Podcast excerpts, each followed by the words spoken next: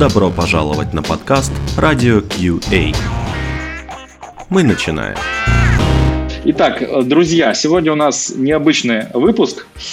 И э, сегодня мы будем э, плакаться, наверное, а может и не будем, про вопросам здравого смысла. И в гостях у нас ребята, которые инициировали этот выпуск, а именно а, Юра. Так, сейчас представление. Это представление. вопрос Да, Юра, нет. Где у нас? Извините, все что-то, все чего-то. Юра, Head of R&D. Объяснись, пожалуйста, что значит Head of R&D? Привет, Юра. Привет, э, все, кто слушает. Э, Head of R&D – это просто заглушка, потому что делать приходится все, и э, иногда в своей этой бессмысленной 20-летней карьере по разработке ничего я попадаю в такие компании, в которых нужно реально что-то делать, и Кошмар. если еще и деньги зарабатывать, то это вообще прикольно. Ага. Вот. Поэтому это просто такая заглушка. Мы делали рекламную штуку, которая пылесосит деньги с рынка, в который вы на самом деле не хотите смотреть, потому что там такой пиздец. Э, Отлично, окей. Э, Пылесосить деньги – это то, про что мы сегодня хотим слышать. Э, Значит, второй наш гость – это Женя. Женя, тут проще, он успешно притворяется 4 года продукт менеджером Привет, Женя. Да, совершенно верно, да, привет. Ам, так, э, ты хочешь сказать, где ты именно, да, опционально, притворяешься продукт менеджером Это не так важно для нашего эфира или пропустим? А, ну, в целом расскажу, ну так, э, в двух словах, да, то есть 4 года я притворяюсь, у меня были продукты в сфере от тех, тоже рекламные штуки различные, там, для пушей, рекламная сетка, один финтех продукт, ну и, собственно, еще стартапчик небольшой, карманный в HR-теке, вот. А, вот как-то так. Окей, э, привет, Женя. Еще у нас сегодня аж три, получается, ведущих, ну, то есть представителя Радио Кей. Мы начнем с Макса Михайлова, заместитель по общим вопросам в компании... В компании, я ее снова забыл, блин. Я должен продолжить. Ты слишком все вкладки закрыл. Да. Компания Динс, Леша, Компания. Динс, да, Динс. Да, всем, всем привет. Вот. И еще у нас есть Серега Трощенков, который временно, временно вы- выпал в ребут, но он скоро к нам вернется. Э, Невропат... я сейчас голосом Сереги скажу привет. Да. Э, Невропатолог. Окей, давай, Юра, ты у нас инициировал эм, беседу. Я, я хочу поправить, да, я как э, самый адский зануда на земле, я хочу поправить, что не невропатолог, а невротриполог. Это, Невротриполог. наверное, важно, да. Да, невротриполог. А я как, А, а я да. как сказал, да? Нет, да, именно так и сказал, да, но я не мог не поправить. Да, окей, спасибо. А, значит, Юра, ты этот, э, всю эту бучу затеял, вот, нас э, призвал нас э, здравый смысл подвергнуть сомнению. Давай тебе, наверное, и открывать. С чего начнем? Начнем с того, что я заранее извинюсь, да, потому что, если я правильно все понял, парни, вы из э, вы работаете в крупных корпорациях, тут есть э, некий конфликт интересов между нашим миром и вашим миром, и если я буду говорить какие-то гадости, то простите меня заранее, это не со зла и не из э, какой-то личной неприязни, просто потому что корпоративный мир, он чуть-чуть немножко от нас далек. Вот. Ну, и мы его не очень любим. Ага. А как можно про корпоративный мир говорить не гадости, да? Не, ладно, шучу. Можно... А, Как, как, как можно жить в нем и говорить про него гадости? Ну, наверное, это какая-то психиатрия, которую я не очень хорошо понимаю и не уверен, что хочу. Нет, ну, нас как бы корпоративный мир нас окружает, но он не захватил наши души, я так считаю, не, так сказать, не выкупил нашу душу. Поэтому Часть мы относимся со здоровым юмором корабля. к корпоративным проблемам. И мы, на самом деле, мы как бы тоже, у многих из нас тоже несколько десятков лет опыта, и мы видали вот то про то, что то, то слово на букву, заканчивающееся на букву «ц», и в корпоративных, и не в корпоративных средах одинаково часто, поэтому как бы нам тут за корпоративные среды не, не то, чтобы очень сильно обидно, потому что как бы Окей. ничего особенного. Окей. Ну, главное, что я извинился. Если что, останавливайте меня вовремя, пока я что-нибудь лишнее не сказал. Как-то так. Вот. И вы хотите, чтобы я начал с чего-нибудь э, прекрасный кейс был у Жени Давича в как специалист по разводу срача, и вот он развел прекрасный срач на тему анкеты э, с вопросом, приходилось ли вам руководить э, другими людьми и в каких они были должностях, с вариантами ответов «да» и «нет». Да-да, был, э, было такое дело. На самом деле, должен признаться, что это не мой личный кейс. У меня есть э, хороший знакомый, с которым мы работали в свое время в рекламной сетке как раз. Вот, он а, ну, сейчас тоже находится в поисках работы а, директор по маркетингу, и э, он прислал мне просто такой скрин. Вот, э, я нагло, не спросив разрешения, решил запустить это у себя, но я думаю, что Серега не сильно обиделся. Вот, и действительно, это, это не, то есть это даже не прикол, это реальный случай из жизни, то есть и анкеты, это человеку просто сказать, что вот вы, чтобы откликнуться дальше на нашу вакансию, придите по ссылке и заполните Google форму. такую вот такую штуку он в Google форме увидел. Вот. Но мы, естественно, решили всем Фейсбуком об этом помогать. Как-то так. Да, и этот кейс мы на самом деле даже разобрали, если вам интересно. Ну, это же как бы просто факап. Ну, так на первый взгляд это выглядит как просто факап э, небольшой. То есть я не думаю, что это как бы корпоративный стиль задавать вопрос э, как бы открытым, или как ну, не, не совсем открытым, просто там было два вопроса, да. Э, по сути дела, было два в одном, но галочки поставили только про один. А, да, но не совсем. Да, вот действительно может быть два сценария. Либо это кто-то пропустил, либо это поставлено умышленно. Но если это кто-то пропустил, этот кто-то, скорее всего, не хочет знать о том, что он э, долбоеб. Правильно? Поэтому ответ на такой вопрос, он в любом случае правильный ответ на этот вопрос, он в любом случае да. Ну, как бы, да, действительно, это, только да, и можно ответить на такую штуку. Вот. А если, конечно, это оставлено умышленно, то это в себе более глубокий смысл, смысл, который Юра сейчас расскажет, наверное. А, ну, он не такой глубокий. То есть э, люди хотят человека, люди хотят Есмана на эту конкретную позицию. Они не хотят человека, который бы искал здравый смысл и придирался к деталям.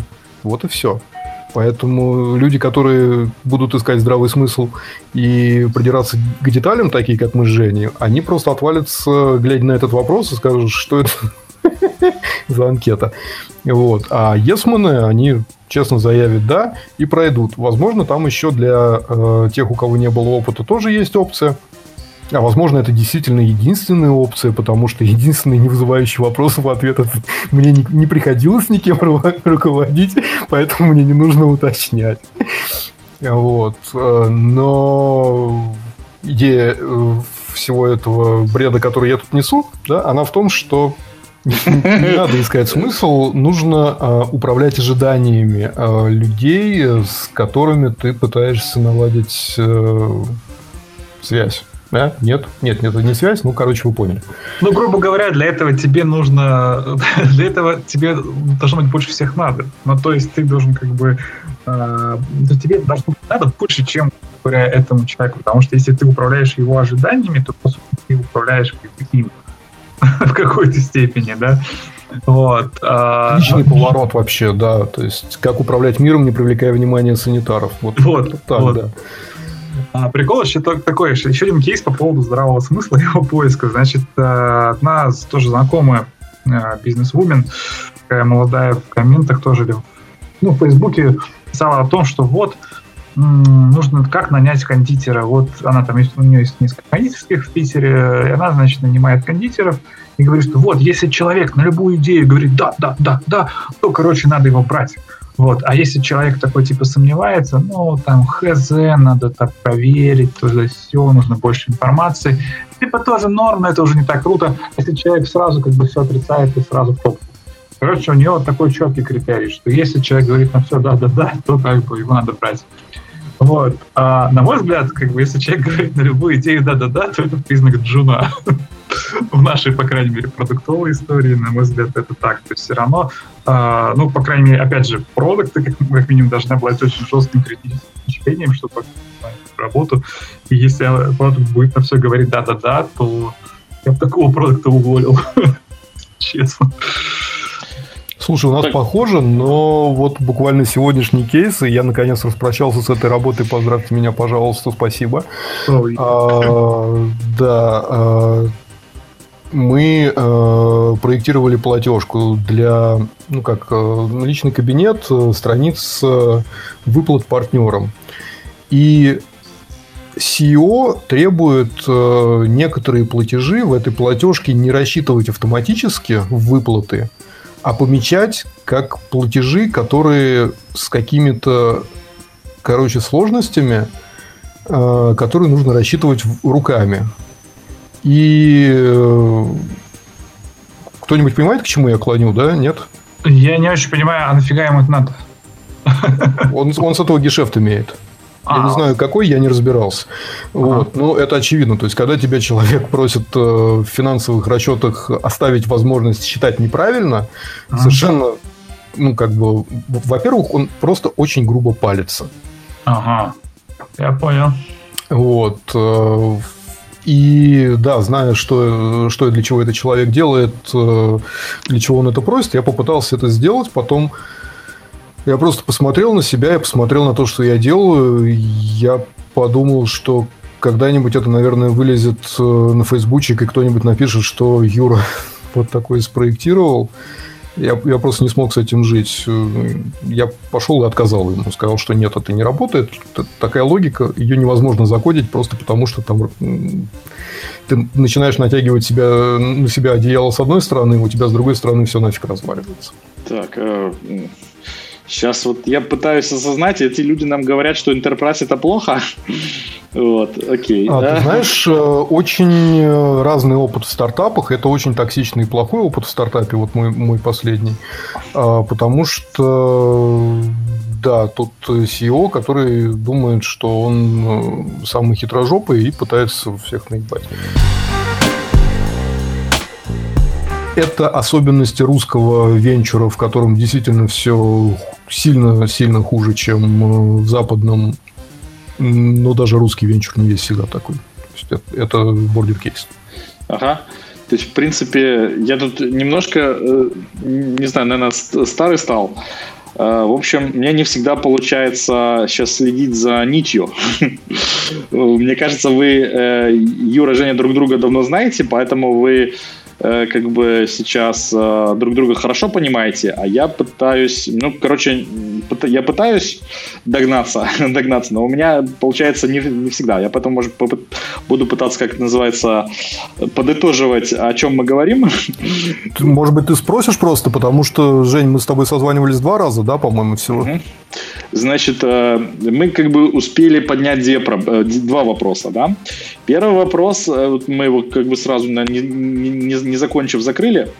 Это про людей, которые, ну, как бы э, в своих э, в обсуждении каких-то проблем пытаются как бы сокращать вариант ответов до двух, да, там типа да или нет, да, ну и особенно э, склоняться в сторону да, то есть там любое задание, да, там типа никаких вопросов не задаем, а просто да, да, вот, ну и что из, потом из этого выходит, наверное, тут тоже есть на самом деле много вариантов.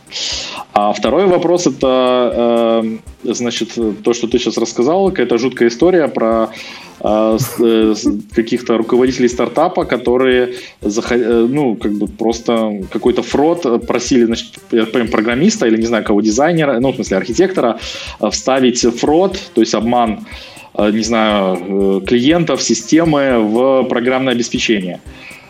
Ну, тоже да как нет, ситуация... Понимаешь, тут как, как, mm-hmm. как бы все гораздо хуже, потому что если бы он просто просил сделать фрот, я бы ему сделал фрот, это ничего сложного, и фрот делается достаточно просто. Вот не нужно придумывать такие безумные схемы. Такие безумные схемы ты обычно придумываешь, когда ты не можешь попросить сделать фрот, а тебе ты, ты хочешь mm-hmm. еще обмануть еще. Ну хорошо, давайте, давайте я тогда вот сейчас сразу влезу, да, со своим, со своим мнением, раз мы тут начали тут зажигать, да. Вот ты сказал, фрод стоял без проблем. Вот я вот просто так спрошу. Ну, значит, ребята, по-моему, у нас получается Россия, да, я э, из э, Германии. Вот э, Сергей, Сергей к нам тут присоединился. Привет, Сергей. И Макс, это как вот с вашей, с вашего опыта, с вашей точки зрения, эта ситуация нормальная или нет? Потому что, как бы, я считаю, я был в Enterprise, не в Enterprise, да, если мне кто-то попросил э, э, сделать фрод, ну, я бы, так сказать, ну, очень нехило удивился бы, да, ну, так сказать, как-то не по-детски бы удивился, и, возможно, бы обратился в полицию. Возможно, да, то есть не факт, но возможно обратился. А вот слышу от, допустим, тебя, Юра, я бы, типа, без вопроса, я бы еще показал, как это лучше сделать. А, если тут какой-то, как сказать, конфликт, э, не знаю, Запада и Востока, я не, не знаю, или, э, может быть, эта ситуация э, не, ну постой. Одиночная, да? Я считаю, Нет, что у нас это для такие вещи они настолько неприемлемые в нашей, ну, как бы, среде нам, айтишной, да, что это, ну, как бы, это же как бы, ну, там, уголовные дела, преступления, как Нет, можно... Погоди, ты не путай, ты не путай уголовное дело, наличие уголовного дела да. либо состава преступления в юрисдикции той страны, в которой это уголовное дело может быть, потому что тебя могут попросить сделать что законно в Германии, но что, например, незаконно где-нибудь не, ну мы... не знаю, ну в другой какой-то стране, да? Ну, мы... Тут вопрос, да. дело это не делать. То же самое и с фродом. Где-то это может быть законно, где-то да, вполне законно там игорная индустрия, да, игорные Нет, всякие фрод это, это не это как бы не серая зона. Как бы, если мы говорим о фроде, ну фрод mm. это как бы официальное название обмана. Mm. Да, то есть серые зоны это серые зоны. Да, но э, регуляторы везде разные, и ну, есть нюансы. Во-первых, ты в Германии, да, и это очень сильно накладывает отпечаток, то есть ты бы не ужился в этой Германии, если бы ты не занимал такую кристальную позицию, за что тебе, конечно, респект, но гораздо больше респект за это Германии, за то, что ее граждане, даже понаехавшие, вот э, держатся такой позиции, и им хорошо. Я просто очень много всего видел и на разных континентах жил, и, например, то, что в России делают э, ФСИН, э, колл-центры ФСИНа, да, все же знают, там, звонки из банков о том, что с вас переведено много денег, давайте быстро поможем мне разобраться, передав номера вашей кредитки, банковского учета, имя, фамилии девичьей матери. Э, вот это вот реальный знаю. фрод. Ну, это, да, да, да, это да, да. разводки. Но это как бы, это же не айтишные, в основном это не айтишные разводки, это просто такой, как называется, мелкий криминали... Э, кримин... криминальный мир. Вот. вот э, к чему я веду. То, что в Израиле этим занимаются колл-центры, которые нанимают репатриантов. То есть это не э, уголовники, Э, это делают в Израиле. И в Израиле они делают это не на Израиль, они фродят э, американских пенсионеров. Там это законно? А, ну, ты понимаешь, в Израиле достаточно жесткий, как достаточно, очень жесткий правоохранительный орган. То есть там это не криминально. Вот, видишь, Леш, ну то есть, а, если исходить, если вообще твой вопрос рассматривать не относительно юрисдикции уголовного, не уголовного права, я лично этим бы заниматься не стал, потому что я считаю, обманывать людей это плохо. Но но, нет, нет, я не буду говорить то, что иногда обманывать людей стоит, нет. Но я знаю, что есть люди, а, для которых а, фрод, например, это не является там обманом людей, это вообще не о людях. Это о каких-то технических хаках, о технических подходах. Эти люди думают о том, что это криминал, еще что-то там в последний момент. Ну, пока там не приходят органы или пока на них уголовное дело не заводится.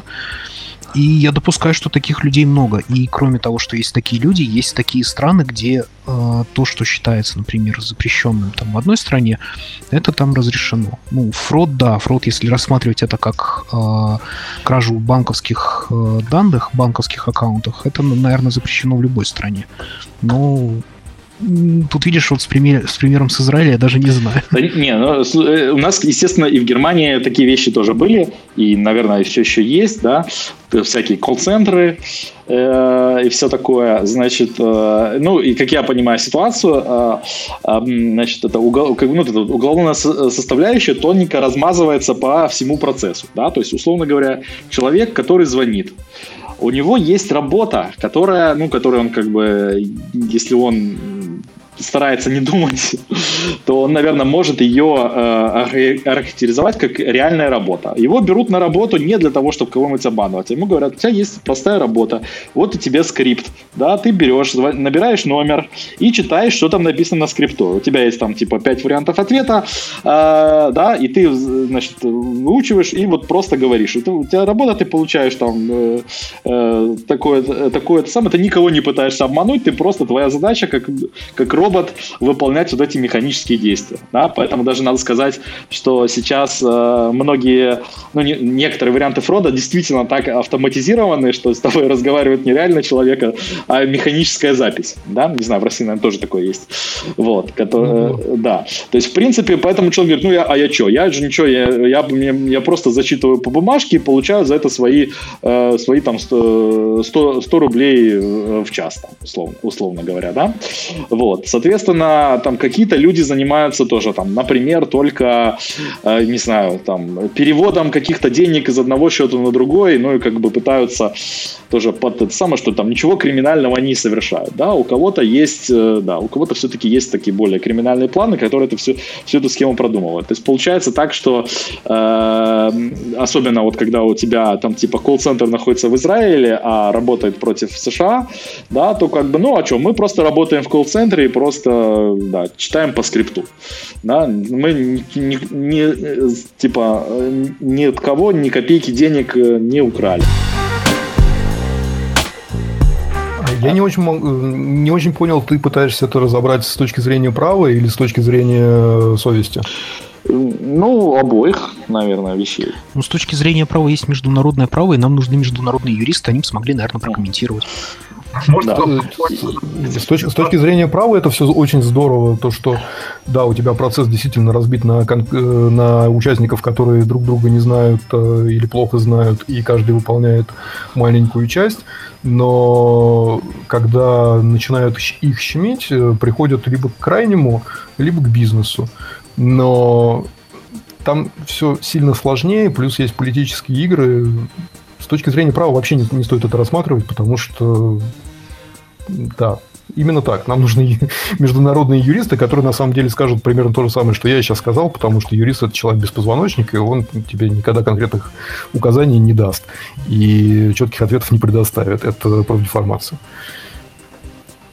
Можно попробовать разобрать эту ситуацию с точки зрения здравого смысла, чтобы ну, просто немножко вернуться к теме нашего сегодняшнего а, нашей сегодняшней беседы. Вот а, стоит ли вообще этим заниматься? Ну вот, например, и по поводу, кстати, вот очень важно... С, точки зрения здравого смысла я хочу э, один момент э, вот э, дополнить, который, может быть, поможет э, понять мою позицию по этому э, поводу, потому что, да, я тоже считаю, что э, фрод и скам это плохо-плохо, но это типа хобби, я это изучаю. С одной стороны, с другой стороны, когда бизнес у меня это просит, это ответственность бизнеса, да, то есть если бизнес придумал какую-то херню, то это полностью ответственность бизнеса.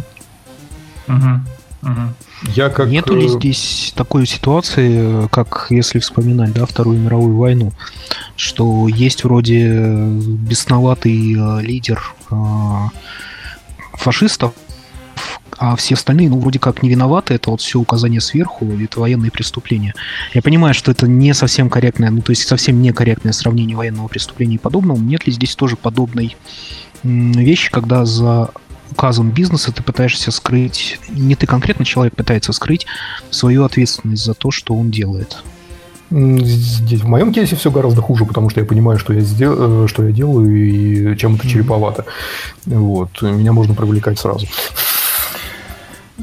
Давайте, может, да. Есть еще такой вариант. Мы можем попытаться понизить градус дискуссии, потому что, э, в принципе, то, что вы рассказали, случается не только э, как бы вот в этом криминальном, скажем так, криминальном контексте, но, мне кажется, в Enterprise, и, может быть, не только в Enterprise, как раз на эту тему можем поговорить, э, бывает тоже такое, как бы, значит так, глава концерна задумывает в данном случае не преступление, а просто, ну, какую-нибудь бредовую, бредовую ерунду, да, и спускает это по, соответственно, по вертикалям, для того, чтобы э, люди это исполняли, да, и как бы люди начинают, ну там менеджеры, соответственно, высокого и более низкого уровня начинают это переводить дальше в приказы, част, ча, частично понимая, что в принципе, окей, сама идея вообще полная ерунда, да, и как бы не стоит вообще вот это, то, что мы делаем, заниматься. Допустим, не преступление, а просто, ну, как бы э, э, выброшенные деньги, да, но, тем не менее, как бы моя позиция, я человек маленький, мне дали приказ вот делать то-то и то-то, и я его довожу дальше по, по циклу, по, дальше по, по линии. Вот знакомая ли ситуация? И... Очень. Извини, извини, что перебил, но просто прям вот у меня очень бомбит от такой ситуации, потому что у меня это шла со мной. А, я как бы не сильно я афишировал, но там конкретно вот так. То есть человек э, решил задумать хрень, то есть он как бы не очень был опытным в этом бизнесе, да, но он задумал хрень, и он как бы ее спускает вниз. Я говорю ему, товарищ, так дело не работает, потому что ты потеряешь деньги вот здесь, вот здесь, вот здесь, и вообще все это делается не так. Ну, на что мне было сказано, кто я, что я, а, и куда мне идти. Вот. А, я как бы подумал, что, ну, может быть, там, настроение у человека не такое, еще что-то. Но как бы я поработал с ним одно время, я понял, что там с любой фигней будет так. И как бы если не удается переубеждать, то дальше ты встаешь перед выбором совести. То есть ты либо тупо слепо исполняешь и просто занимаешься идиотизмом абсолютно осознанно, вот. Но как ты будешь мучиться со своими невротическими расстройствами после этого твоя личная Либо ты э, уходишь из ну, то есть выбора абсолютно два, и только тут нужно очень четко понимать, есть действительно готов, если ты готов ли ты заниматься идиотизмом осознанно. Вот как-то так. Ага. Ну, то есть там, не знаю, допустим, давайте для сравнения. А, в э, иерархических структурах э, такая ситуация, э, ну, как бы передачи э, распоряжений сверху вниз э, довольно типичная да, и ну, как мое такое личное мнение, что, конечно, иерархическая структура, она максимально эффективна. То есть, если, если эти а, при, так, э, распоряжения действительно полезные и хорошие, да, то а, в большой организации вот это вот, значит, а, система, когда у каждого, у каждого звена там есть в подчинении, там, не знаю, 10 человек следующего уровня, и дальше оно как бы, ну, до 10, до 10 человек, скажем, да, и дальше потом оно, э, вот это дерево расширяется, и в результате каждый там свой, э, передает задачу дальше, и, соответственно, вся группа получает э, правильные распоряжения, вот, и оно все ну, да, работает нормально, да. Естественно, оно начинает работать плохо в тех э, случаях. Значит, первый случай это когда э, сама идея была не очень хорошая, а вторая, второй случай такой еще тоже более тоже популярный и болезненный. Это испорченный телефон, да, когда в принципе идея наверху была хорошая, вот. Но при каждой передаче ее на уровень ниже э, интерпретация чуть-чуть меняется, и в результате на самый низ доходит, э, доходит уже полный бред. Вот. А, а вопрос, как это с этим делом обстоит э, вот в ваших более плоских и плоских организациях, стартапах, Расскажите чем-нибудь. Да, собственно, стартап это как раз организация, которая э, имеет шанс э, заработать много денег и сделать какую-то новую штуку. Обычно мы говорим инновации, мы не говорим технологически э, сложные проекты, потому что, ну, такие стартапы тоже есть, но это немножко другая история. Вот. Обычно корпорации пилят технологические новинки, а стартапы пилят новинки инновационные. И Стартап – это минимализированная вот эта вот э, цепочка обратной связи между бизнесом и э, клиентом.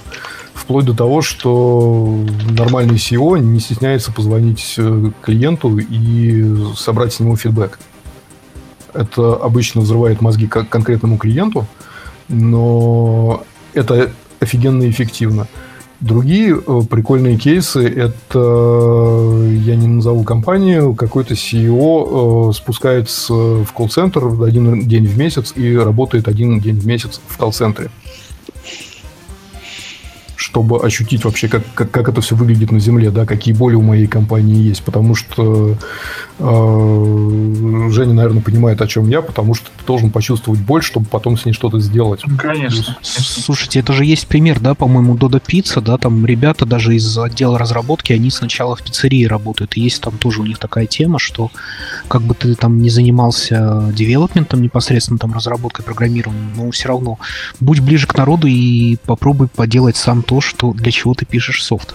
Это часть стажировки, да, в эту компанию. Вот. То есть я когда общался с их HR, они говорят, что вот любой, вообще любой человек, CPO, PO, там, а, девелоперы, тех лиды, то есть неважно, насколько там человек или там топ, он в любом случае обязан пройти двухнедельную стажировку в самой ближайшей пиццерии, чтобы понять, как работает пицца. Ну, то есть, как работает, в принципе, вот этот весь бизнес-процесс, и понимать, чем вообще занимается компания. Я считаю, что это ну, очень крайне полезно. Правда, единственное, что у них все должны это проходить, да, но, на мой взгляд, как бы, по крайней мере, люди, принимающие решения по каким-то вот серьезным вещам, они должны, они должны точно проходить. То есть, к ним продукты все, да. Вот. Э, тех лиды, ну, наверное, тоже. Там, может, линейный разработчик по желанию, например, да, но, но это полезная практика.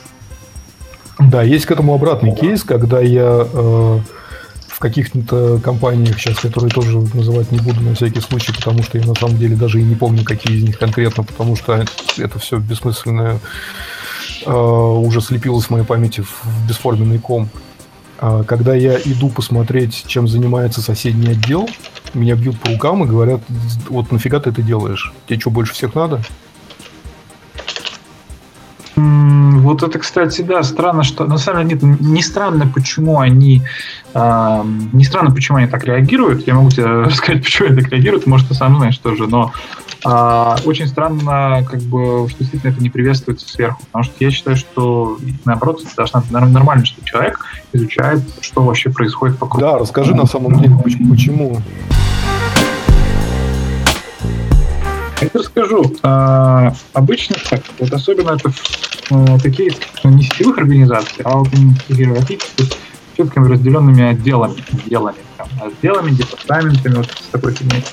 А, обычно, когда кто-то приходит и спрашивает, что ты чем то занимаешься, да, в твое дело, то у кого прежде всего подгорает? У тех, кто ни хера не делает или у тех, кто сидит там на ЗП просто так, кто там, не знаю, ну, фигней какой-то занимается, может быть, на откате где-нибудь сидит. Почему? Потому что если кто-то интересуется своей работой, то, скорее всего, это антикризисный менеджер под личиной какого-нибудь сотрудника, которые очень часто проникают. То есть как это делается? Там, собственник компании понимает, что у него осиное гнездо, его нужно разворошить. Он нанимает антикризисного менеджера, вешает на него лычку там джуниор того же какого-нибудь маркетинг-менеджера и пихает его, и он начинает заниматься внутренней разведкой. Но э, люди не дураки, особенно те, кто занимается внутренней коррупцией, э, и просто ни хера не делает, да, зарплату, они как бы понимают, чем пахнет дело, и им это не нравится. Вот. Я просто был свидетелем подобных э, разыскных мероприятий. Сам их не проводил, но был свидетелем. Вот. И я видел, как люди реагировали, как что они отвлекали, почему они, ну и так далее. Вот. Может быть, еще какая-то другая причина, но вот это вот один из примеров. К другой причине есть кейс, когда прекрасная девочка из э, колл-центра с э, мэтчинг скиллами для отдела маркетинга не могла попасть в отдел маркетинга, потому что, ну, в смысле, не хотели ее туда перетащить. А, была четкая установка на то, что мы в маркетинг берем только снаружи. Внутри мы не берем, и формулировалось это потому, что мне не нужна девочка из колл-центра, мне нужен человек, который уже это умеет делать. Что, с одной стороны, конечно, да, но с другой стороны, э, вот в моем мире это все немножко по-другому выглядит. Ну, вот в моем тоже, потому что я считаю, что э, лучше, на самом деле, потому что маркетинг, да, опять же, это, что, смотря, что они еще имеют в виду под маркетингом, вот, э, как вещь освояемая крайне, да, то есть там настройка рекламы, проведение исследований конкурентов, выявление болей – это вещи освояемые. А вот въехать в бизнес, а девочка из колл-центра, она так или иначе уже была погружена, это гораздо более дорогое мероприятие. Да, да. И, и, и с нашей точки зрения, вот э, с которой мы обычно смотрим на этот весь мир, оно именно так и есть. Но человек, который это говорил, э, руководитель отдела маркетинга, это практически бабушка, которая занималась корпоративными продажами. То есть они, она один раз подписывала контракт с Газпромом, который закрывал половину годового бюджета uh-huh. для этой маленькой компании. Вот, то есть никаким маркетингом она, естественно, не занималась. Ей нужны были не а, специалисты маркетинга, а люди, которые были бы ей удобны, да, это вот, опять же, к вопросу здравого смысла. Ну, я не, не со всеми, со всем сказанным, наверное, соглашусь, потому что э, я считаю, что и там маркетинговые навыки, и там, допустим, именно особенности работы в той самой компании э, ну, могут быть запросто и одинаково сложными. Это мне просто сейчас напомнило про, про вот, тестировщиков, да, э, тем, э, тем, кто там большинство из наших слушателей тоже является, вот, э, такие, что типа тестировщиком может быть каждый, да, ты вот главное, э, да, приходи и вот будешь тестировщиком, да, что там, что там, а что там учить? Вот, мне показалось, что про маркетинг оно так схоже прозвучало, что там учить, приходишь там и, и продаешь там, да, или там про сейлзы тоже. Ну, он не совсем, конечно, я, сорян, если я так я не это хотел, конечно, сказать, да, mm-hmm. то есть маркетинг там, там, там нужно это делать, но, на мой взгляд, если сравнивать, да, что проще взять человека, у которого есть какие-то маркетинговые скиллы, и э, погрузить его в бизнес, да, и он в этом бизнесе ничего не понимает, его нужно погружать. Или взять человека, погруженного в бизнес, и натянуть на него какие-то определенные маркетинговые скиллы, то, конечно же, ну, понятное дело, что все индивидуально, но в среднем, в целом, да, проще взять того, кто уже в этом бизнесе погружен и хочет, замотивирован изучать что-то. Я бы сказал, что в среднем все, все еще индивидуально. Что нету, нету какого-то ответа, вот что да, вот так вот проще в среднем. Не знаю. Мне да, кажется... но, но, но, но смотрите, в чем суть вот, э, соль вот этой да. истории. В том, что э, бизнесу в любом случае э, бизнес это очень простая одноклеточная форму жизни, да, это что штука, которая... Ну давай, ладно, продолжай. Почему? Почему? Я как бы со всей любовью... Одноклеточная форма жизни. К одноклеточным, да. Ага. То есть он э, имеет рецепторы типа где, где, где профит, и он ползет туда, где профит, чтобы сажать как можно больше профита. Ну, вот. И э, угу. да, когда мы говорим о том, что нужно брать в маркетинг человека Э, имеющего скиллы, имеющего понимание бизнеса, это не обязательно для бизнеса будет лучше, потому что вот в моем конкретном кейсе для бизнеса э, лучше держать на этой роли, которая на самом деле просто, ну, то есть роль не исполняется, да, директор по маркетингу. Директор по маркетингу ничего не делает. Но э, по маркетингу ничего не делает. Но директор по маркетингу делает продажи. Его невозможно посадить в роль э, продажника, потому что это его огорчит, и он демотивируется, и он делает такую кассу, что никто другой этого сделать не сможет в принципе. Потому что ну, продажи на личных связях для B2B, да, все же понимают. Вот. А, поэтому профит от э, того, что отдел маркетинга полностью выдуманный, да, как сказать, фиктивный, а, потери от этого против э, прибыли от конкретных продаж, они ну, считаются несущественными. То есть мы могли бы в той компании развивать B2C, э, да, B2C направление, э, если бы у нас был нормальный маркетинг, но никто бы не дал за нас сломанного гроша за то, что мы все такие бодрые и хотим развивать B2C, потому что здесь деньги уже есть, и отказываться от этих денег никто не готов. Вот как-то так. А этой, э, этому конкретному руководителю, этой женщине, ей нужны были сотрудники, которые бы делали то, что ей надо. И она не готова была двигаться вообще никак, просто потому что она понимала, что ей дискомфорт этот нафиг не нужен. Ну, я в целом, например, соглашусь э, в том, что э, владение, ну вот сейчас что э, как раз э, вот эта комбинация, это владение бизнесом и наличие как называется, ключевых навыков в той сфере, которой занимаешься, там, опять же, это маркетинг или продажи, или тоже тестирование, или программирование, это э, именно то, что выделяет, ну, выделяет людей на общем фоне. И ну, то есть хотелось бы надеяться, что люди, у которых именно есть комбинация вот этих скиллзов, то есть скиллсы какой-то по какой-то основной профессии плюс владение бизнесом, что они занимают э, хоро- ну, как бы важную роль в компаниях, и, соответственно, их зарплата, это отражается на их зарплате позитивно и всякое такое. Вот. А, но и тоже я, наверное, соглашусь с тем, что боль э, это именно найти это понимание, то есть, в принципе, Э, когда ищут людей, ну, в Германии, по крайней мере, скажем так, когда ищут людей на какую-то позицию, то в описании довольно часто запишут вот именно вот э, то, о чем мы сейчас говорим. Запишут и э, скиллы, э, там, допустим, если мы ищем маркетолога, скиллы маркетолога и владение бизнесом, да, то есть, ну, допустим, работа в аналогичном бизнесе или там, не знаю, скажут, что обязательно, если ты хочешь устраиваться в банк, чтобы ты там до этого три года поработал в другом банке, там, неважно, даже если ты там работаешь э, не знаю, вахтером, там, программистом, маркетологом. Я, я, я, не могу, я не могу молчать, да, я просто Давай. я услышал слово банк, это как красная тряпка. Я у меня был опыт. Больше никогда туда не вернусь, даже на собеседование, просто потому что банк это такая штука. Если вы заметили, да, я люблю все упрощать, мне за это часто предъявляют, но это фича, это не бада.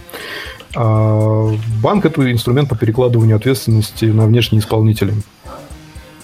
Просто потому, что э, если внутри банка что-то будет сделано и что-то пойдет не так, то потеряют все.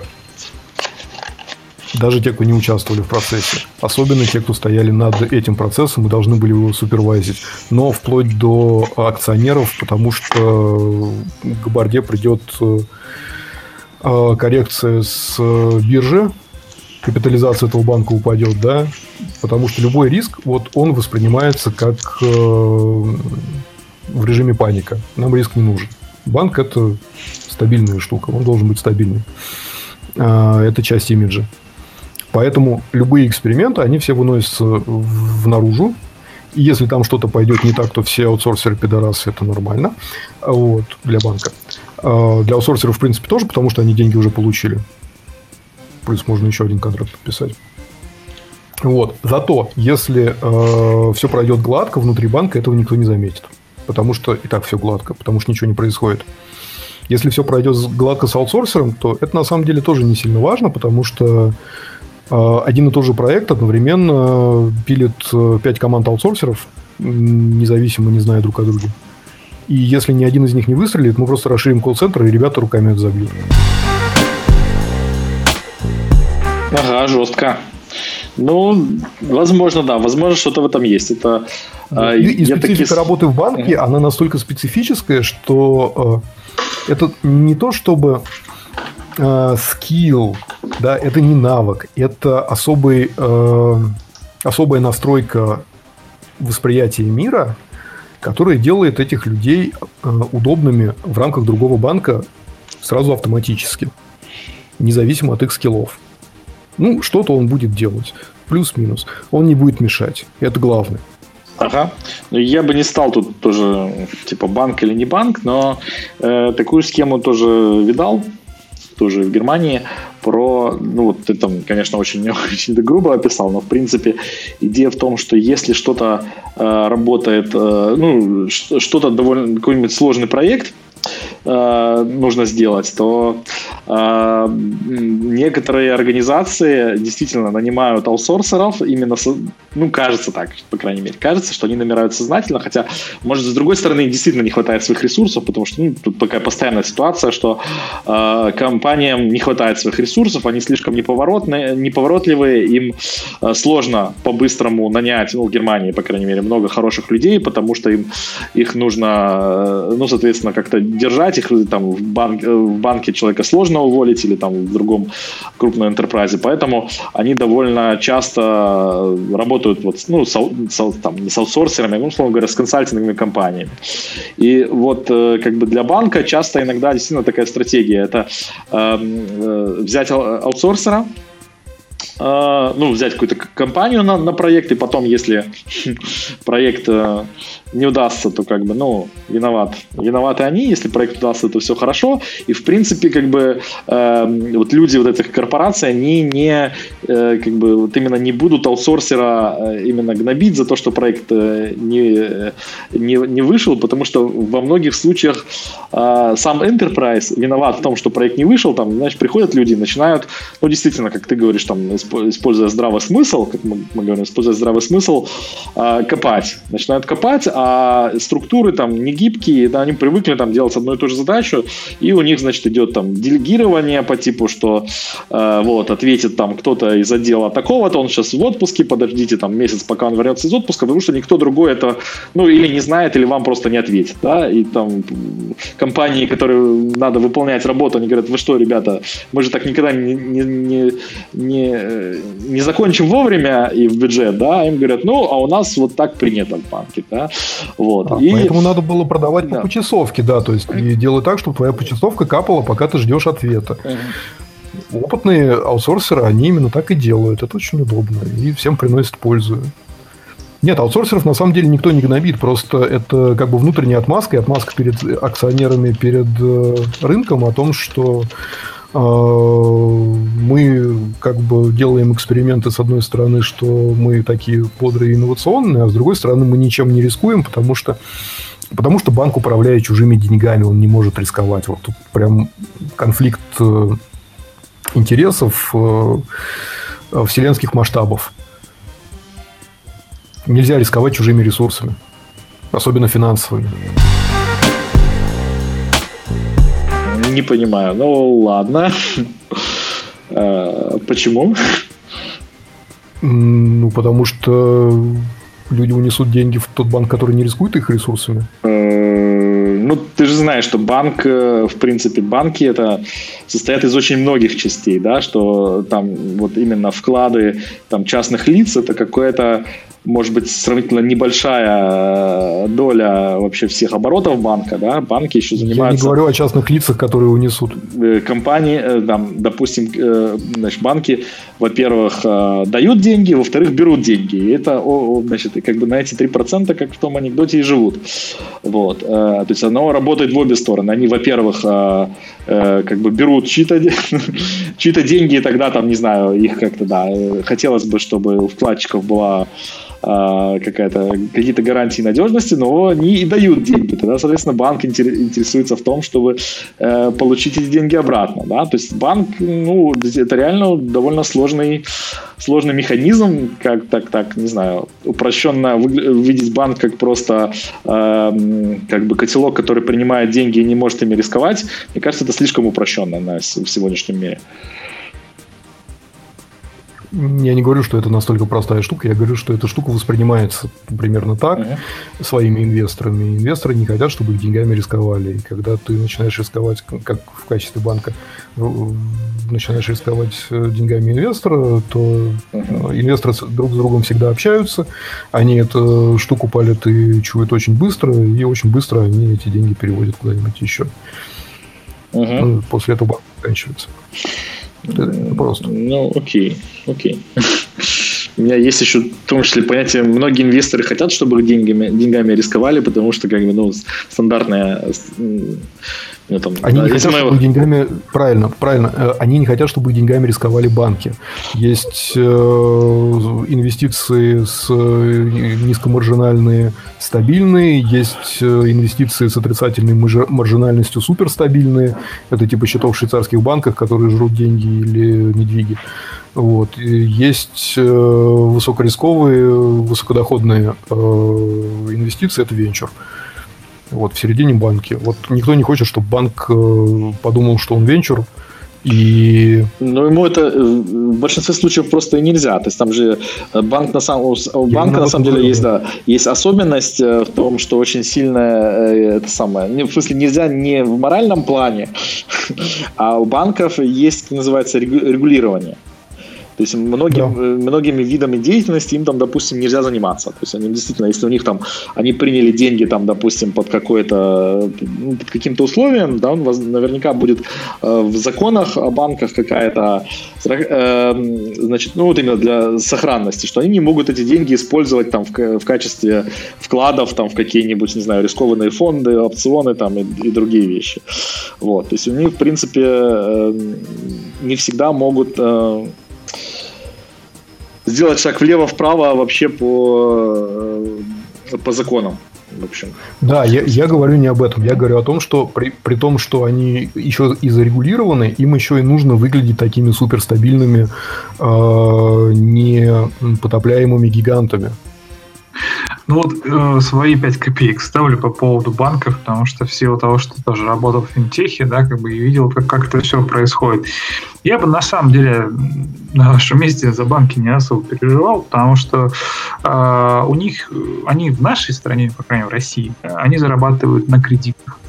То есть у нас кредитная экономика. У нас лишних денег у населения нет э, в большинстве своем, да, то есть я говорю про, о, скажем так, больше 70% выборки, да, а, что за то, что есть у населения. У населения есть нереализованные потребности, да, там, в виде айфонов, которые они желают, телевизоров, блядь, во, а, во всю стену, ну и другие такие вещи, как, но которые они получить не могут в силу низких доходов. Есть кредит. У нас разница между, то есть у нас а, ставка по, по депозиту в районе 4%. Ставка кредита, предельная ставка кредитования, которую разрешает правительство России, если не ошибаюсь, в районе процентов 23. Вот. Но и вокруг как раз цифры 23% играют все кредитные предложения.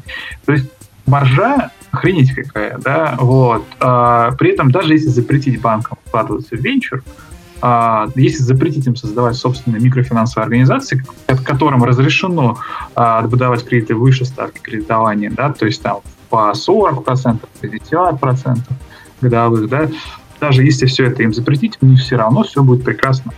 Поэтому по поводу стабильности я уверяю, что как бы, тут э, проблем нет у них на самом деле, потому что пока... И плюс ко всему, да, плюс многие банки у нас прикол, да, то есть Сбербанк, ВТБ, э, ну и фактически большая часть таких более-менее капитализированных банков, э, их акционером является государство, которое будет их спасать. Вот. А, поэтому там можно вообще не париться. Ну, это такое мое имхо, как говорится. Да-да-да, все тоже верно. Я не говорю о том, что у них есть какие-то проблемы. У банков, конечно, проблем вообще никаких нету. И э, видимость им сохранять вот этого непотопляемого гиганта все равно приходится. Просто потому, что ну, это такая же правдеформация, как вот отсутствие позвоночника у адвокатов и что я хотел сказать по поводу «каждый может стать QA», да, QA может стать только человек любопытный и не ленивый. Ленивый человек QA стать не может. Вот. Зато не ленивый человек, в принципе, не может стать сисадмином. Ну что, давайте к здравому смыслу обратно. Нас мы, в принципе, хотели про здравый смысл. Да, для этого мы как-то раз, пытаемся, ну, окей, я пытаюсь как-то разложить карту того, что не все, что вы видите, является тем, чем оно кажется а, на примерах, э, потому что проблема здравого смысла в том, что это рабочая модель, да, я не претендую на истинность э, этой модели, я ее просто тупо всем навязываю в данный момент, пока не придумал новую.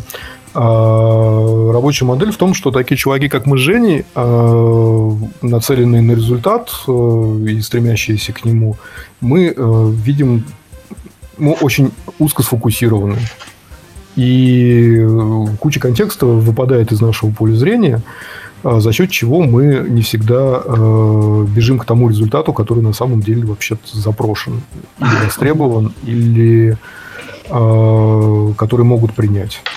Совершенно верно, потому что на самом деле а, мы, люди, опять же, такие, то есть мы говорим, так, результат, что это, как бы деньги, прибыль, выручка к какому-то моменту, да, или реализованный проект, сделанное что-то.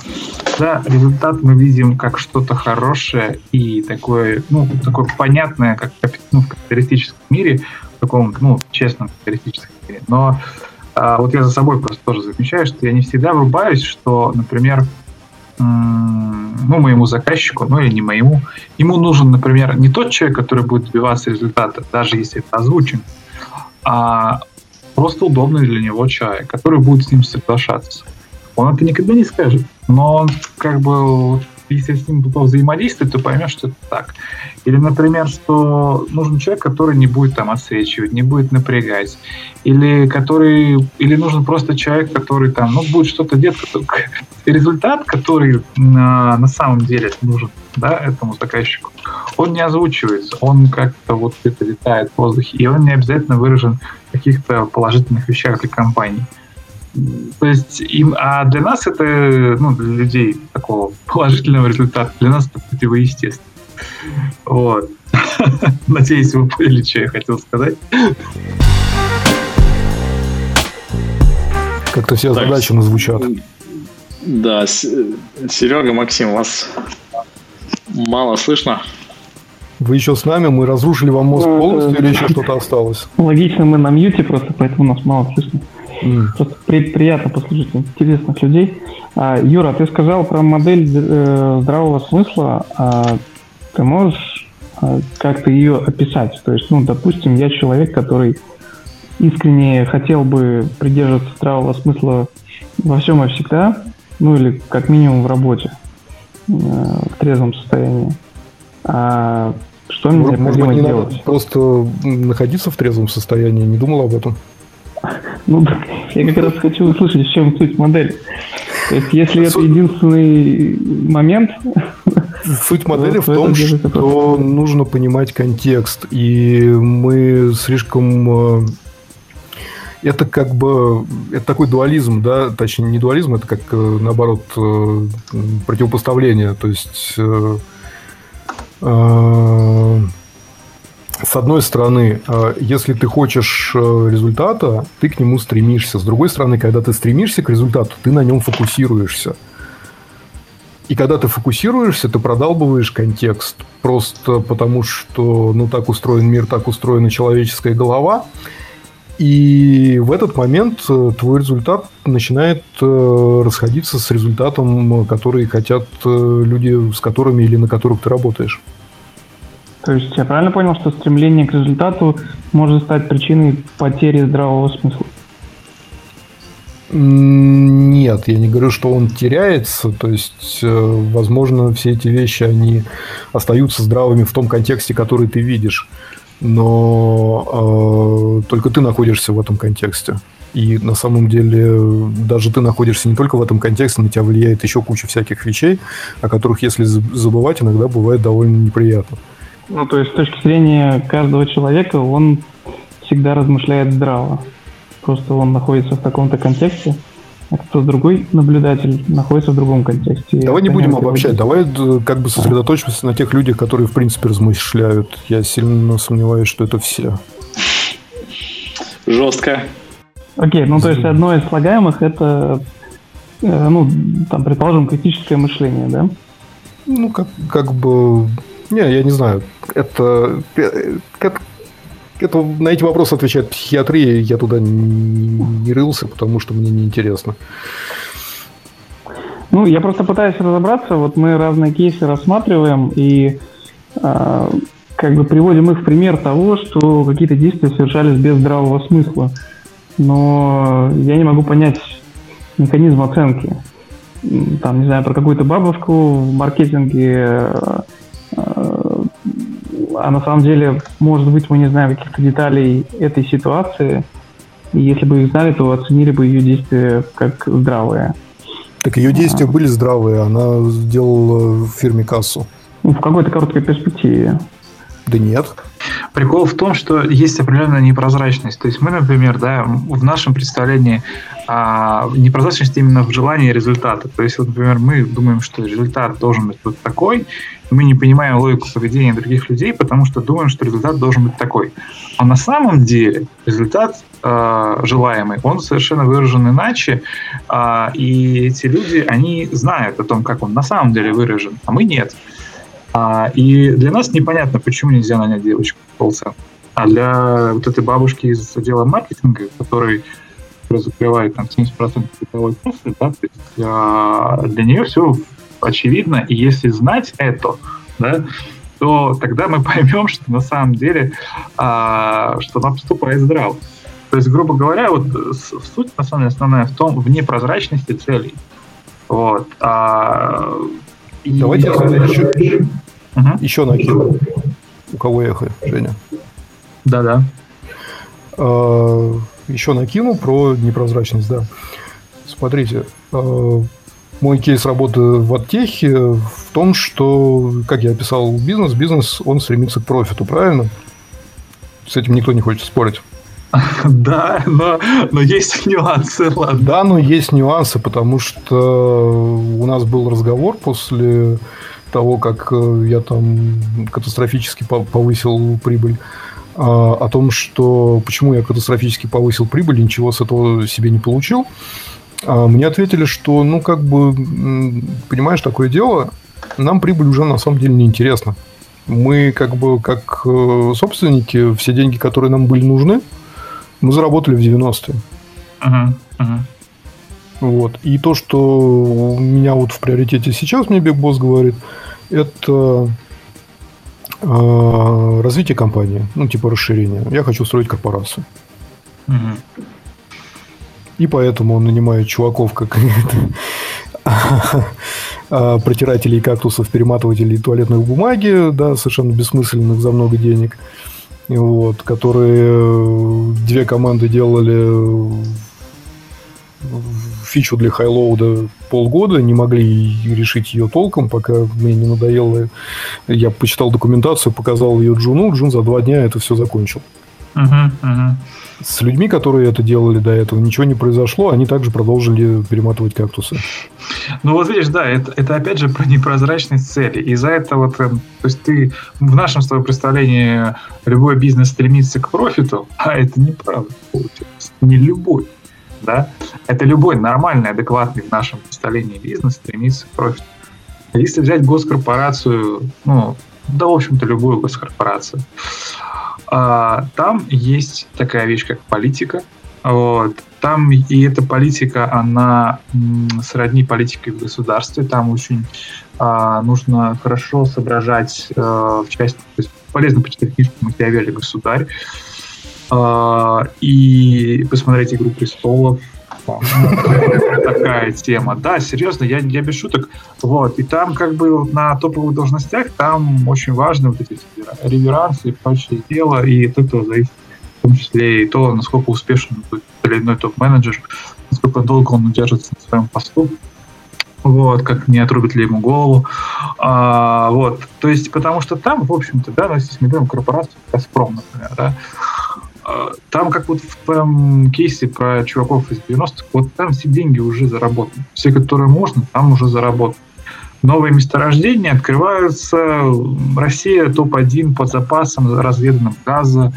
А, разведывается еще, да, то есть, ну, там все по накатанной, там этот бизнес известен. А вот эти все истории про IT, составляющие Газпрома, ну, я вас умоляю, и денег. Там делается что-то совершенно другое, а что именно? Вот это хорошо.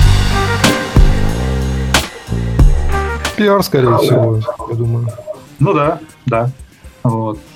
И надо понимать, что там нету как бы такой темы, как прийти и сделать прибыль, э, там, то есть сделать эффективным э, разработку, да, там, в Газпроме, потому что она сама по себе, в общем-то, ну, не является, то есть там э, рабочий орган этого бизнеса, он не, не в IT-продукции. Вот. А то же самое, например, было, кстати, в моем в одном из вот финтех-компаний, там это все равно был бизнес, то есть э, там бизнес действительно стремился к профиту, все, но там тоже такая тема, что а, рабочий орган а, именно бизнес, то есть рабочий опыт, который приносил бабки, это не IT-продукт, а договоренности э, топ-менеджеров с топ-менеджерами крупных банков, с Альфа-банком, с так далее, связи, грубо говоря, и договоренности. Вот. И все. И как бы по большому счету IT-продукт там являлся просто ну, а, таким ну, электронной трубой доставщиком кредитного предложения конечному клиенту через какую-то IT-трубу. Все что там, что, и там как бы что с этим продуктом не делай, да, как-то там его не выверни, ты триллиарды не получишь. А триллиарды ты получишь, если ты, ты грамотно в бане выпьешь с а, директором Альфа-банка, и он тебе расширит там какой-нибудь, даст вотчину где-нибудь Сибири, да, например, скажет, что там будет только вот этот, продукт, и все. Вот так это делается. Я тебе даже больше скажу, что если ты, э, будучи в таком э, имиджевом IT, начнешь делать ему нормальную прибыль, uh тебя очень быстро остановят и объяснят, что так делать не надо, потому что это связи и контроль вот над этими потоками ресурсов, uh они от этого портятся, потому что на тебя, как на компанию, начинают смотреть, как, ой, что-то вы занялись чем-то другим, ну, угу. что-то, наверное, вы испортились, да, то есть там других мыслей не возникает вообще. Ну да, либо там думают, что что-то они мутят. А, вот. А что, а с мутными пассажирами а, вот именно в такой формулировке, да, владельцы крупных текущих банков работать не захотят. Именно вот. так, да. Поэтому, да, тут надо всегда понимать э, ну, соль, как бы, да, потому что в рекламном бизнесе, да, то есть в оттехе, там все, блин, ну, как бы, там понятно профит, да, там собираешь паблишеров, собираешь рекламодателей, замешиваешь медиатора, а дальше э, определенными гипотезами вытаскиваешь из этого замеса больше бабок, ну, грубо говоря. Вот. А, ну, там понятно, там действительно, там ты приходишь, и чем больше ты придумываешь вещей, которые выстреливают в любой происходит, тем, тем лучше. Вот. Но с российским корпоратом, конечно же, нет. Вот. Так что всегда нужно понимать, в чем же итоговый, в чем желание заказчика на самом деле. И тогда будет проще понять, э, каков, каков смысл будет здравым, скажем. Здравый смысл, на самом деле, то, то, к чему я пришел, да, вот моя модель, это не, даже она не модель здравого смысла, а того, что стоит делать по жизни. Uh-huh. Стоит делать по жизни, и я, наверное, сейчас процитирую доктора Курпатова, если кто знает, если никто да. не знает, я вам в чате скажу, то это достаточно известный персонаж. То, что имеет смысл делать то, что приносит э, профит и комфорт тебе и твоему ближнему окружению. Угу. Все остальное это борьба с ветряными мельницами. По сути, да, это, кстати, очень хорошая психологическая тема, потому что доктор Курпатов, он психолог, да, и, он, и вот, например, э, я в свое время тоже, когда это осознал, я понял, что э, я скинул с себя, наверное, 50% ненужных мыслей, потому что я там свою, по молодости, да, там, ну, лет 10, да, я очень родил за, родил за Россиюшку, за государство, и мне было дико больно от того, воруют, пьют, э, вот это вот все. А потом я понял, что я никак на это повлиять не могу. Ни сейчас, ни через 10 лет, вряд ли через 20. И сейчас прямо, когда я повлиять на это не могу, нет смысла об этом париться.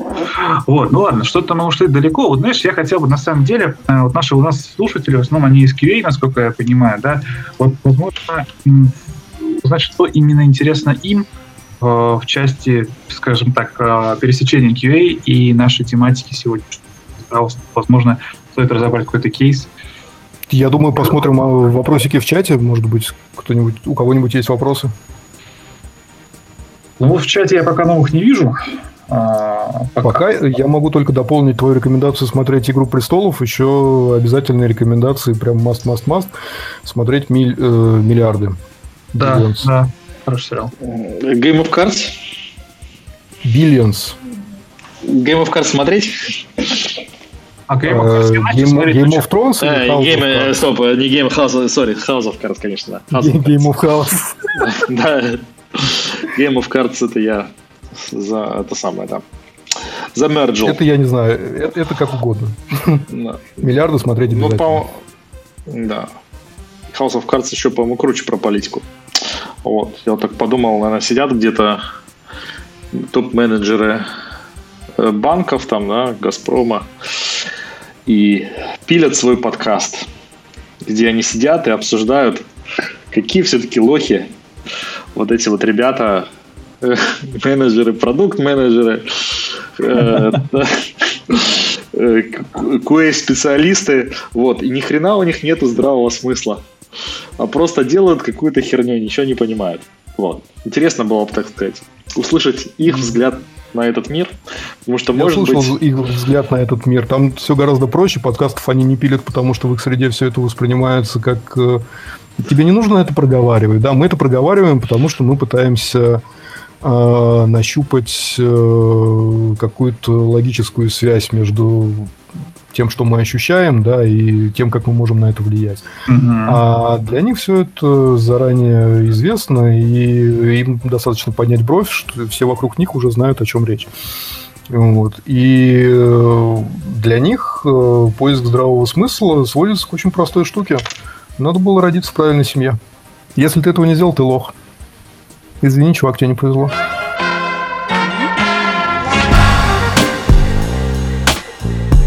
А Почему? нет истории там, когда на самом деле, как бы, неважно в какой семье ты родился, ну, там, история успеха американской мечты и прочего, или Они не все работает, да? более венчурные, они не, а, не, не, не про крупный бизнес, не про корпоратов, потому что когда даже а, у тебя венчурный стартап взлетел, ты его вывел на биржу и почему-то не продал, э, тебе нужно в него поставить директором кого-то из э, хорошей семьи, чтобы был вес, чтобы были связи, чтобы там сразу столько возможностей открывается, да, то есть те возможности, которые венчуру еще не нужны, а крупные корпорации уже востребованы вот в привлечении людей с э, родословной.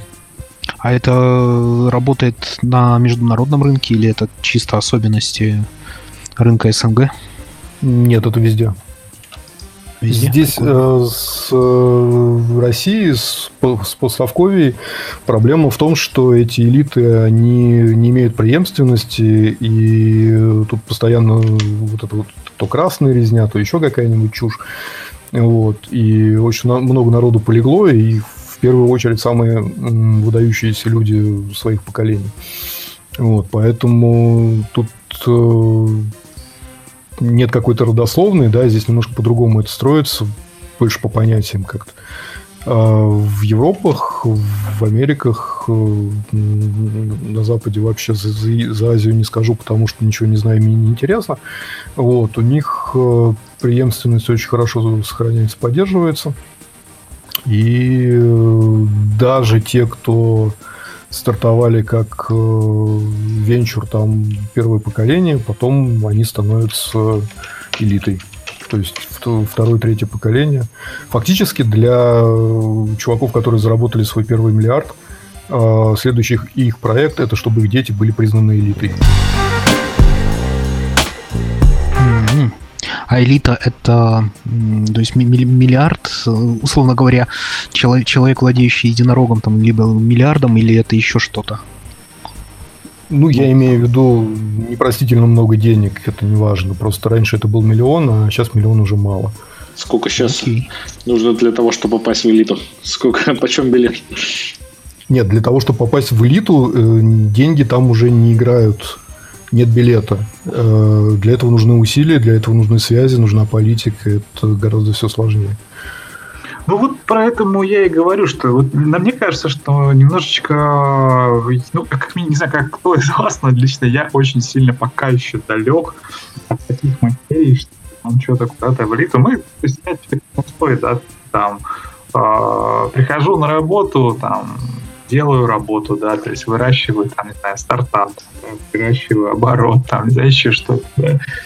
Такие вещи. Вот до материи из серии там войти в элиту, ну, еще, наверное, рановато.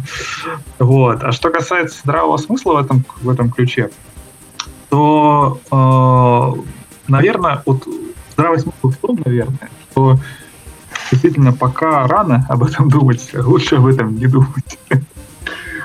Ну, это мое имхо. Пока ты не можешь на это повлиять, Да.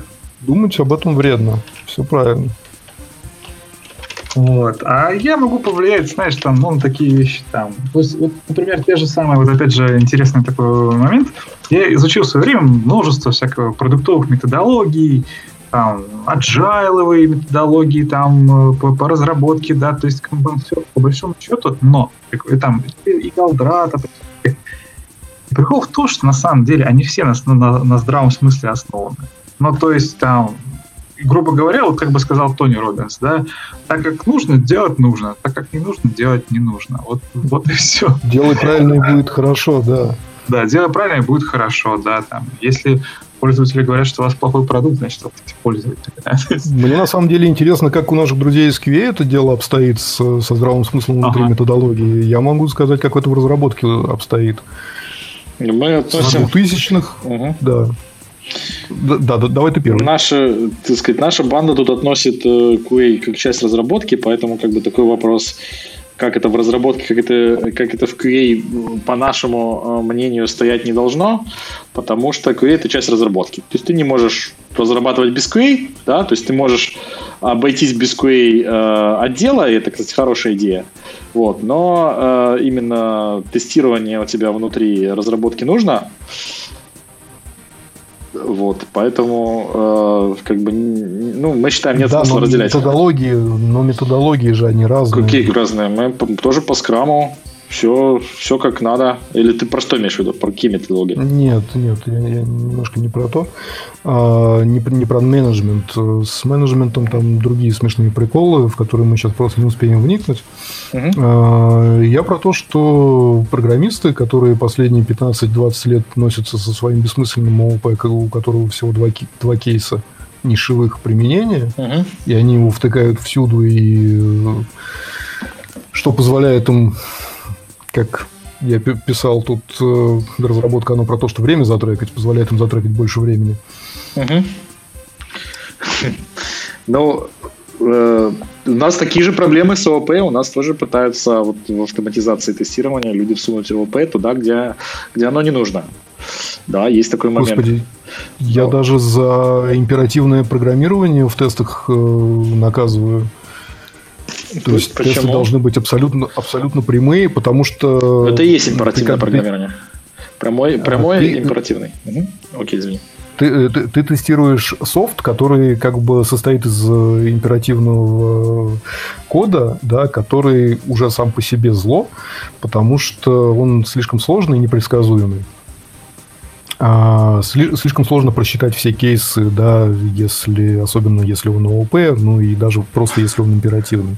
Да. Если у тебя какой-то DSL, там, декларативный язык, с этим гораздо проще все. Его можно статистическими анализаторами э, прочекать. Вот. Но для императивного тебе нужен, э, нужно тестирование. А, нужно писать юнит-тесты внутри, нужно делать э, интеграционные тесты снаружи. Но эти тесты не должны превращаться в программы, которые потом опять придется тестировать. Конечно, цикл. конечно, мы это, вот это я как раз последние там, лет пять и не меньше, вру, ну года три пытаюсь, пытаюсь продвигать. Это довольно тяжело заходит, потому что люди привыкли. Ну, это как бы я об этом могу долго плакаться. А, у меня есть... Э, из тех людей, YouTube... которые считают, что не нужен page object? Да, ну, page object это единственное, что, чем я еще могу смириться. Вот. Про, что, э, что все просто любят доклады про всякие дизайн-паттерны. Вот. А я, значит, там пару лет назад пришел, пришел, как говорится, получил микрофон и сцену рассказать про то, что это все не нужно. И первая реакция была ну, довольно негативная. У меня там есть довольно много докладов с, с, с сравнительно большим количеством количеством негативного фидбэка, что я типа там и пороху не нюхал, и в больших проектах я не работал, ничего не понимаю. Вот. Но в последнее время, смотрю, тренд идет все более в ту, в ту сторону, которую я рассказывал э, уже несколько лет назад, и даже те люди, которые, которые вот как раз говорили про то, что я просто в больших проектах не работал, сейчас почему-то сами тоже начинают вспоминать про вот это вот про КИС, про Ягни, про то, что не, на самом деле, наверное, все э, это надо как, как можно проще все делать. Вот. Ну, в принципе, все идет в правильном направлении, но пока, как, ну, как обычно, довольно медленно. Вот. Ну, в общем, да, тут мы с тобой вообще ни в чем не различаемся. Не, не надо писать из тестов программы, абсолютно с тобой согласен, двумя руками тебя поддерживаю.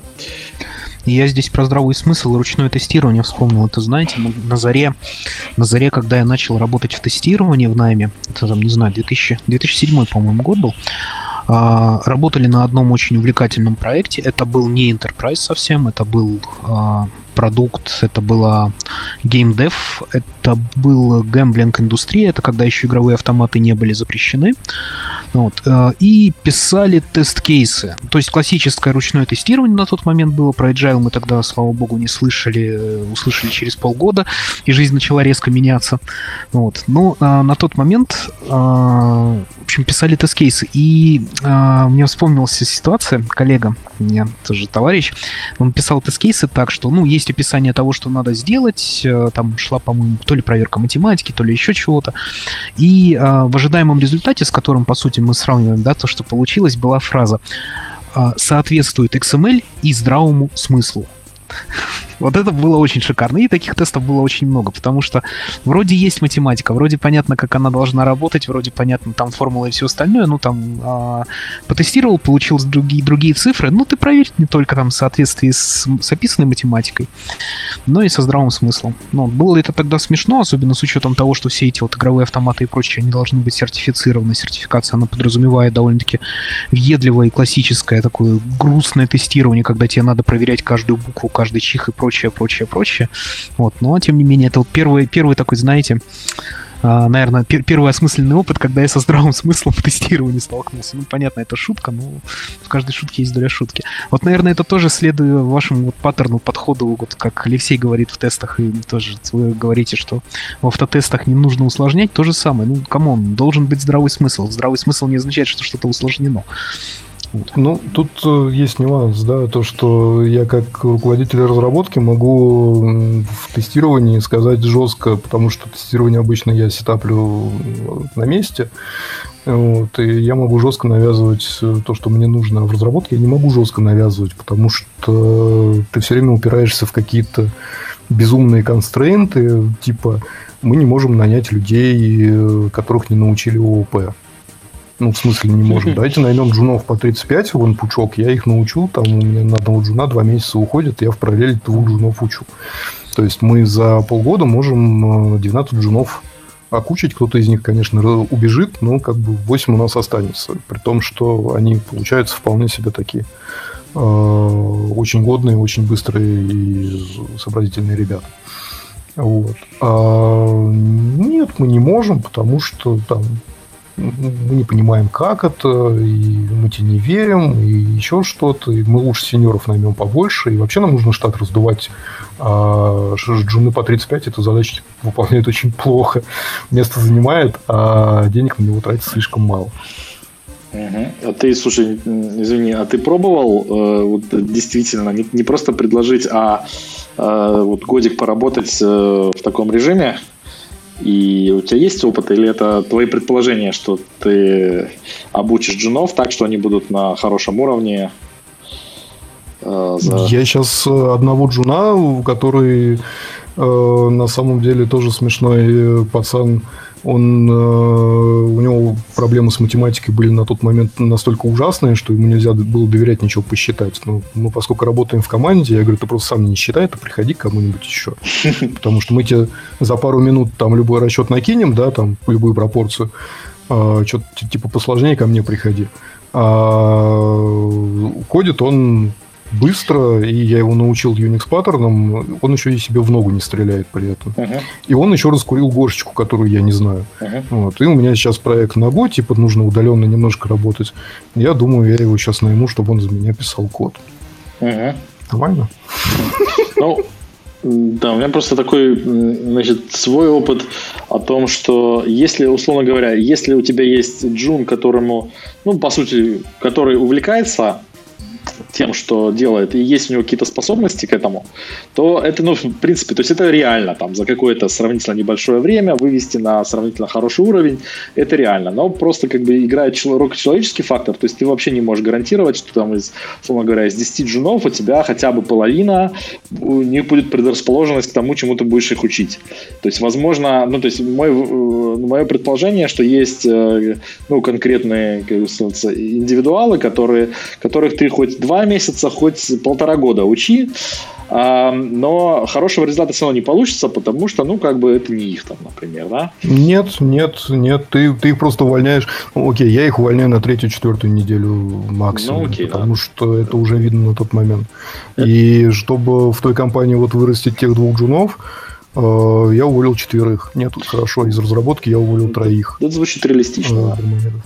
Это, это звучит... Это даже, я бы не про дармоедов сказал, просто иногда бывает, может быть, даже, знаешь, э, есть люди, которым, как там, программистам не подходит вот тот стиль, которому ты обучаешь, а если они будут, там, не знаю, программировать, э, ты там, допустим, их учишь какому-нибудь жесткому фронтенду на реакте, да, а если они сядут в бэкенд Java, то у них, наоборот, все, все взлетит, получится и все такое. Ну, да, я так, к примеру говорю. Там не обязательно, что если человек там в каком-то специфическом вот области у него не лежит душа, возможно, это еще не значит, может быть, что он для программирования как бы бесполезный материал. Вот. Мне кажется, что есть тоже есть особенности. Так э, с жунами как раз э, просто в том смысле, что ты смотришь, насколько он восприимчивый, и когда он восприимчивый, он на тебя берет то, что ты готов ему дать. Э, и есть немножко косвенных факторов, то есть тебе нужно создать э, вот эту вот э, восхваляемую там в гуглах и прочее, прочее атмосферу песочницы. На самом деле я не делаю как в гуглах, я делаю что-то по-своему. Ну, как бы все делают по-своему, у кого что-то получается, это нормально. А, я не наказываю людей за ошибки. Я ошибки превращаю в learning experience, мы их разбираем и делаем выводы. Вот. Я да, наказываю за другое, я вот рассказывал, да, то, что один из самых больших косяков – это видеть проблему и не сказать, и ничего с ней не сделать.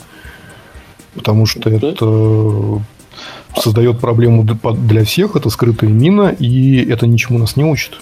Это одобряю. И, ну, и предыдущее тоже, что за ошибки не ругать, а это самое... А да, это если... же старая, старая технология обучения подмастерья в ремесле. Верю верю. Мы стали забывать наших дедов, да, как там. Мы попридумывали новых модных слов, никто не разобрался в том, что основатели этих слов в них положили, и теперь бегаем с ними и пытаемся применять, не приходя в сознание, да. Ну, карго-культ, как мы его любим, да? Я пустил слезу, да. Окей. Ну что, мы на этой наверное, позитивной ноте все-таки мы тут уже закончили про обучение. Э, прошли по обучению, про то, что можно чему-то научиться. Будем закругляться. Как считаете? Да. Окей, ладно. Спасибо ну, всем огромное. Было очень интересно с вами. Спасибо, Женя, Юра, Макс. Серега. Всем спасибо. Сергей. Да, спасибо, друзья. С вами было круто. Круто пообщались. Я думаю, можно будет повторить. Договоримся, когда. И о чем? У нас запал не пропал, да, да, да. Можно тут в каждую из тем, которые поднимали, копнуть и да, это довольно просто. Надо просто фокусироваться, иначе будет как наши обычные посиделки ни о чем. И на утро тяжело вспомнить, потому что слишком много накануне выпито. Все, все так, все так. Добро пожаловать на подкаст «Радио QA».